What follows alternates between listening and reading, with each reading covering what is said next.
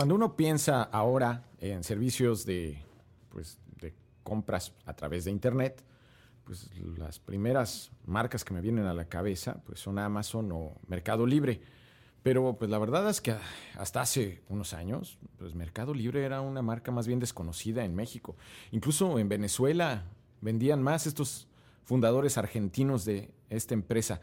Mercado Libre fue fundada por, pues, por estudiantes de una maestría de negocios en Stanford, que pues ahí al principio de este milenio se plantearon cómo podrían meterse en el negocio justamente del Internet.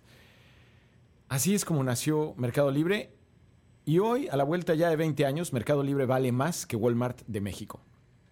Mercado Libre vale al día de hoy, 12 de noviembre, 64 mil millones de dólares. Walmart de México, que incluye todas las tiendas Walmart, Superama y Bodega Urrera, no solo en México, sino en Centroamérica, vale alrededor de 45 mil millones de dólares. Es un valor que le pone el mercado, quienes compran acciones en bolsa. Es un valor real. La posibilidad de comprar hoy Walmart, si compraran todas sus acciones, eso les costaría 45 mil millones. Y Mercado Libre, más de 64 mil millones de dólares. Esta grabación que van a escuchar es una conversación que tuve con el country manager de Mercado Libre hace algunos días, para ser precisos el 27 de octubre. Antes de que Mercado Libre entregara su reporte al tercer trimestre del año y antes de que revelara que va a tener una flotilla de aviones exclusivamente para sus servicios propios de envío, lo que les permitirá pues hacer envíos justamente en menos de 24 horas, de esos que ustedes pidan. Le pregunté al director de Mercado Libre cómo se lleva pues con sus vendedores y resulta que me dijo eso y me dijo cuántos son.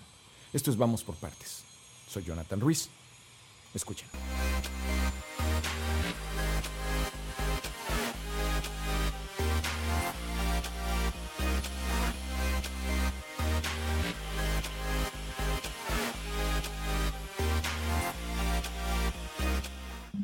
Bueno, pues hola, David Heisen, ¿estoy pronunciando bien? Sí, perfecto. En Alemania se diría David Heisen, pero aquí David Heisen está perfecto. Oh, estoy familiarizado con el alemán. A veces se llama, a veces también uso la palabra Budweiser, que quizás es alemán o inglés, no sé, pero seguro también tiene la, el mismo sentido. En este caso, David Heisen, en este caso alemán, no sé. Pero gracias en cualquier caso, David, por tu tiempo. No, igualmente, muchas gracias por, por tu tiempo y un gusto en conocerte. Igualmente. David, eh, primero empecemos con la parte más ríspida, ¿no? Eh, eh, ustedes empezaron a aplicar en junio pues una retención fiscal para quienes hacen transacciones en Mercado Libre, concretamente, pues compras y ventas de productos. 8 o 16%, dependiendo de quién se trate o de la persona que se trate, en función, lo puedo aclarar después, de si se dio de alta ante el SAT y les pasó sus datos, ¿no? ¿Esto tuvo algún impacto para ustedes? Muy difícil de cuantificar porque entró en vigor justo cuando ya estábamos experimentando un nivel muy elevado de facturación eh, debido a la pandemia y que más mexicanos eh, están comprando en línea, así que difícil de decir eh, el impacto. seguramente es muy diferenciado por tipo de negocio y vendedor. Claro, me imagino. Hablabas de que hay retenciones, entiendo, más altas, y si no, corrígeme por favor, para aquellas personas que venden más de 100 mil pesos mensuales. ¿Cuántos, ¿Cuántos individuos así tiene Mercado Libre hoy? Em, a ver, en total tenemos cerca de 2 millones de vendedores en la plataforma. Eh, la gran mayoría, um, tendría el 80% eh, de esos vendedores venden menos de 100 mil pesos mensuales.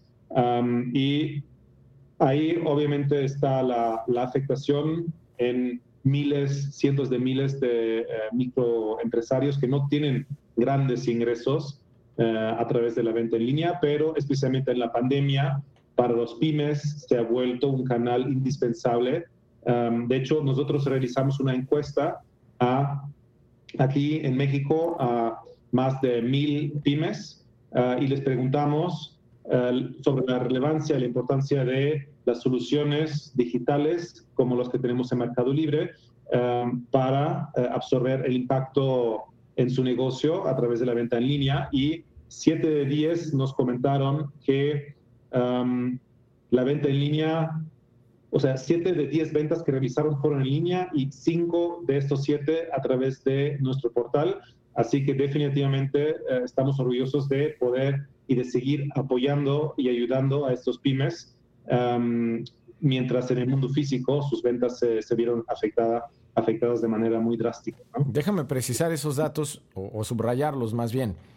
De, vamos, de todas las, bueno, de 10 personas que consideraríamos el total, siete compran en línea. Y de las siete personas que compran en línea en México, cinco compran con ustedes.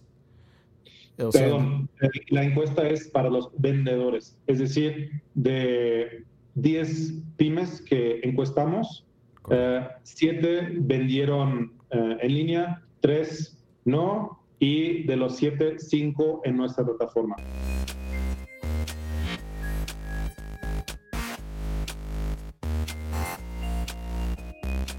Ahora, ¿en algún escenario están considerando ustedes eh, absorber alguna parte de esos costos o compensar de alguna manera económicamente a los vendedores por estos impuestos?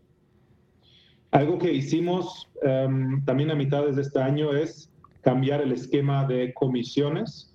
Eh, antes teníamos una comisión única y hoy esta comisión es diferenciada. Antes la comisión única era del 13% y ahora la comisión es diferenciada del 8.0 hasta el 15%, eh, dependiendo de la categoría de los productos, porque reconocemos que algunos productos como electrónica, celulares, por ejemplo, em, tienen mucho menos margen en el mundo físico, mundo retail y em, la categoría versus quizás el sector de moda, de la moda, ¿no? Entonces, esto fue eh, un ajuste que hicimos para apoyar a los vendedores y también ayudarles de poder ofrecer precios más competitivos.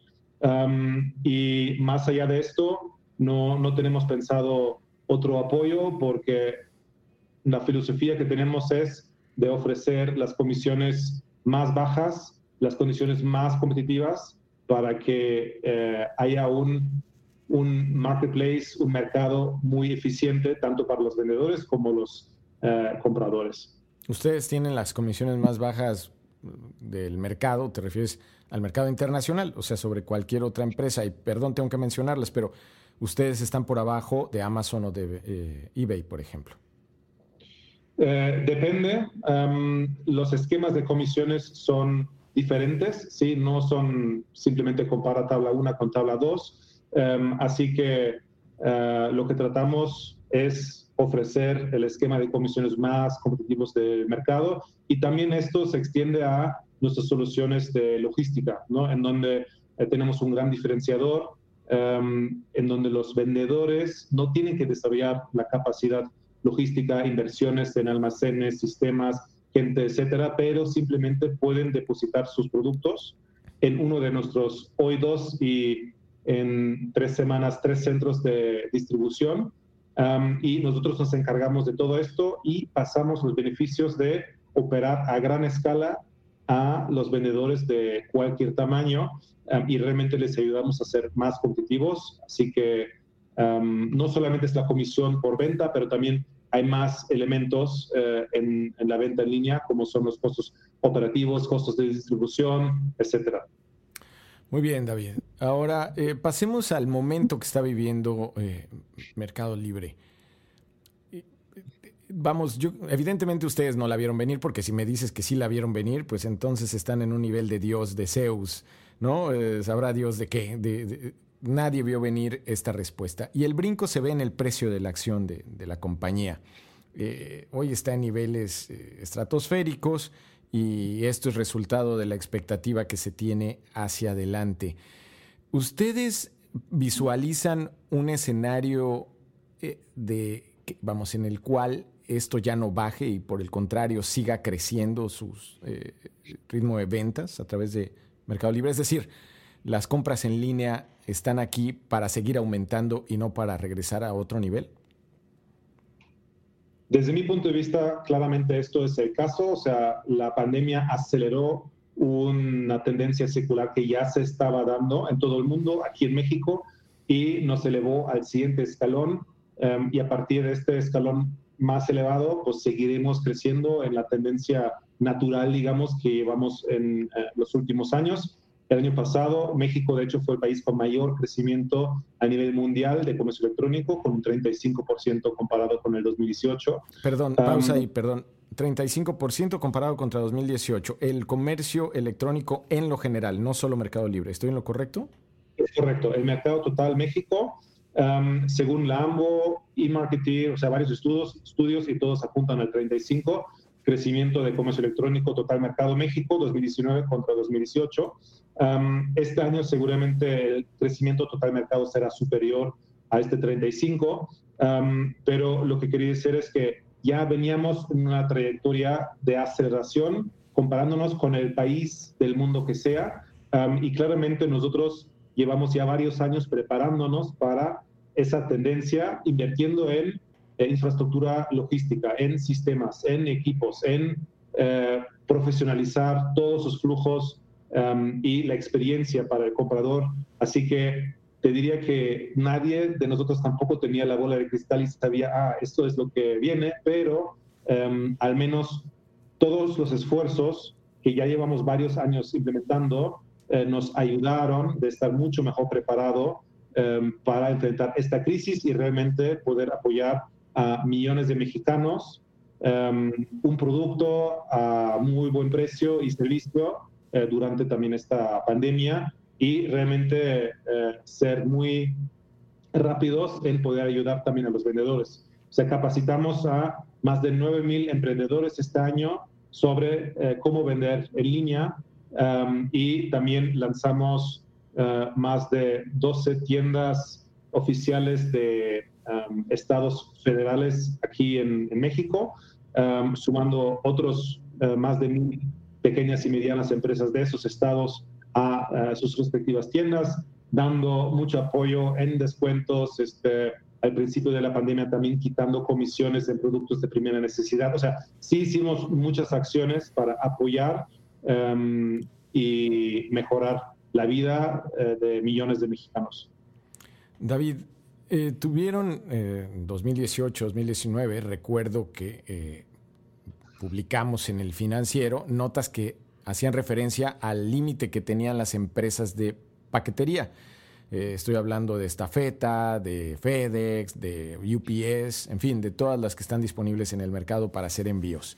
Recuerdo que en esos días, estoy hablando de 2018, 2019, cuando no teníamos idea de que hubiera un COVID en el panorama, eh, ustedes ya estaban batallando con eso. ¿Cómo les va hoy con, esta, con este obstáculo de límite de infraestructura para repartir?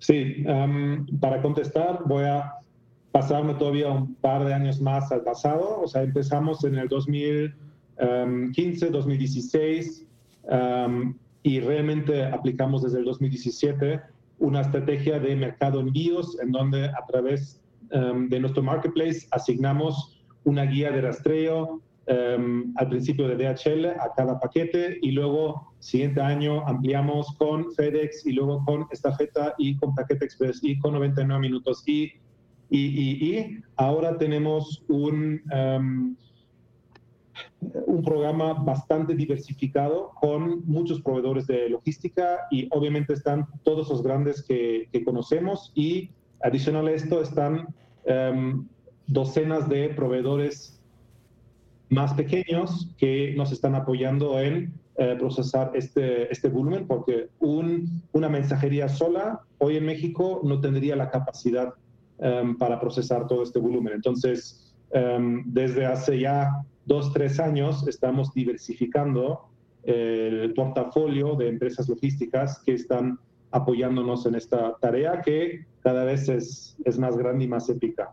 Pero quiero pensar que como ustedes están todos los demás. O sea, estoy pensando en tiendas departamentales como Liverpool, las competencias de Mercado Libre directas como las que ya hablamos, todos están en demanda de estos servicios de, paquetería.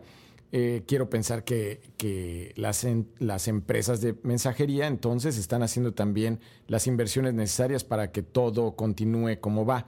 Vamos, ¿no ves tú un riesgo de que de pronto se les acabe o un embotellamiento ahí e impida que lleguen los productos? Em, la verdad, estamos muy conscientes de la capacidad que tenemos en todo momento en nuestro sistema. ¿sí? Tenemos acuerdos con todos los eh, proveedores que te mencioné ahora de transportación y eso nos pone en una posición de saber hasta qué volumen, em, en qué zona podemos ofrecer qué promesa. ¿sí? Quizás em, la capacidad para el día de mañana a Toluca ya se llenó al 100%, entonces automáticamente dentro de las promesas antes de vender el producto en nuestra página se cambia al día siguiente y informamos al cliente que eh, la opción del next day ya no está disponible, pero va a ser se la entrega dentro de dos días, ¿no? Entonces, em, esa lógica, tanto de capacidades como de ajustar eh, de manera dinámica em, la promesa de cara al consumidor, desde mi punto de vista o de, según lo que yo estoy viendo, no todos lo, tienen desarrollado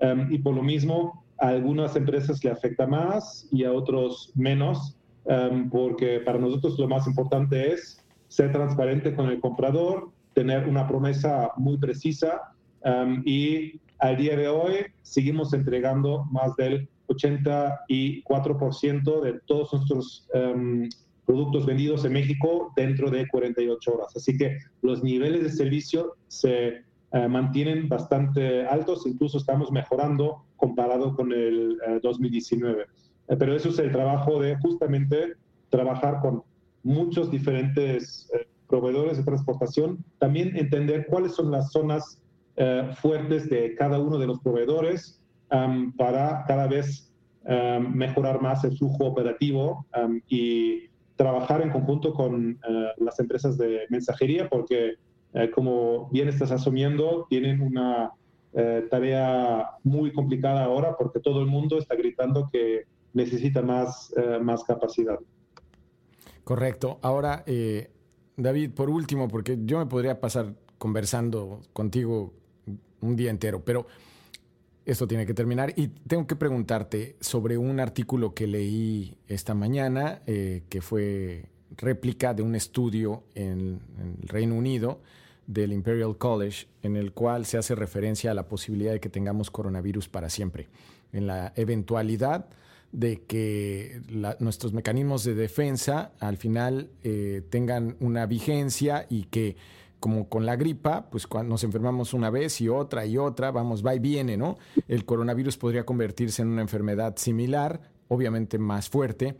Y en ese mundo eh, que les cambió a ustedes el panorama y nos lo cambió a todos, ¿cómo visualizan? Para empezar, ¿ustedes tienen en algún escenario esa posibilidad de que no regresemos a aquella normalidad añorada? A ver, em, en cuanto a nuestro, nuestra manera de, trabajo, nuestro way of working, eh, te diría que estamos preparados porque estamos eh, fluyendo, creciendo, operando eh, como empresa desde que comenzó la pandemia y desde principios de marzo estamos en modo 100% remoto, home office, todos que por su trabajo em, lo pueden hacer, lo están haciendo y está funcionando bastante bien. Eh, obviamente los equipos operativos, la gente que trabaja en los centros de distribución va em, a, trabajar ahí y seguirá trabajando desde ahí, em, pero tenemos los protocolos eh, ya establecidos para que haya uh, distanciamiento, haya em, sanitización suficiente y realmente las prevenciones máximas para evitar contagios, etcétera. Así que obviamente no es un escenario muy eh, positivo del artículo que, leíste y uno que haría más importante todavía el desarrollo de una vacuna para que más y más personas pues, se pueden eh, vacunar contra el virus y que conforme la población esté más vacunada, eh, ya no represente una restricción en la vida cotidiana como es el día de hoy, ¿no? Ah, pero hasta no tener la vacuna eh, y también el volumen de la vacuna desarrollada para eh, toda la población, seguramente nos va a acompañar eh, un buen rato más este, este virus y nosotros obviamente estamos preparados para todos los escenarios y vamos creciendo y seguimos apostando a democratizar el comercio y el dinero, igual que como lo hicimos desde los últimos, en los últimos 21 años que existe Mercado Libre. Claro, David. Ahora, eh, digo, te, te, amplío la información. Eh, de acuerdo con ese estudio, considerando aún las vacunas, considerarían que las vacunas no te cubrirían por más allá de unos meses, las vacunas en proceso. Pero bueno, en ese escenario incluso, eh, digo, creo que es el, escenario que, haciendo a un lado lo que tiene que ver con la vida, lo que tiene que ver con con el daño a la salud de las personas, es el escenario más promisorio, estrictamente hablando, de lo económico para un negocio como Mercado Libre, ¿correcto? a ver, la, tendencia de que por el confinamiento, por la pandemia, más personas están comprando ahora en línea, creo que no nos vamos a alejar independientemente de cómo se va a desarrollar el futuro, ¿sí? Porque millones de mexicanos ahora experimentaron por primera vez los beneficios de comprar en línea y nosotros estamos viendo tasas de recompra más eh, aceleradas de los nuevos compradores versus eh, em, anteriormente, así que son indicaciones o indicadores muy eh, positivos em, y dependiendo cuánto más o no confinamiento haya a futuro, esa tendencia se acelera más o Ah, quizás regresará en algún momento a las tendencias eh, anteriormente mencionadas de crecimiento de comercio electrónico en México al 35%, pero hasta no estar ahí, em, lo racional es esperar que el comercio electrónico siga eh, creciendo arriba de eh, su tendencia global, digamos, que tenía pre-pandemia del 35%. Pero como dijimos al principio, lamentablemente yo tampoco tengo la bola de cristal, eh, para adelantarme y predecir eh, qué, va a pasar a futuro, ¿no? Claro, David. Por último, ¿tienes algún riesgo que percibas en este momento, algún headwind eh, que, pudiera detener el avance del comercio electrónico y de mercado libre? Em, muy buena pregunta. Claramente, em, tasas de retenciones en exceso causarían probablemente una reversión o un obstáculo eh, innecesario para el desarrollo y el crecimiento del comercio electrónico eh, en México.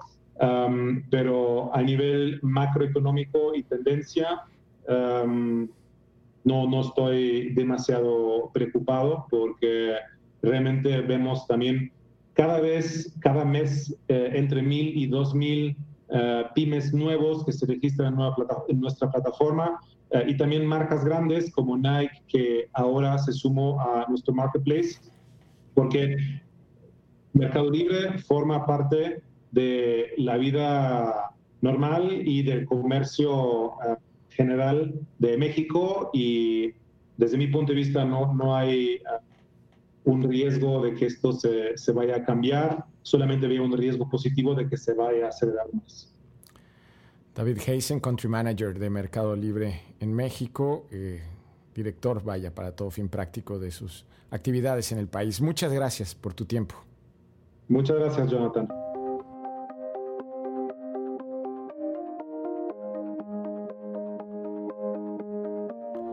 En Liverpool, las ventas se multiplicaron por cinco en esta pandemia en lo concerniente exclusivamente a su sitio con respecto a los meses previos. Cinco veces más vende Liverpool.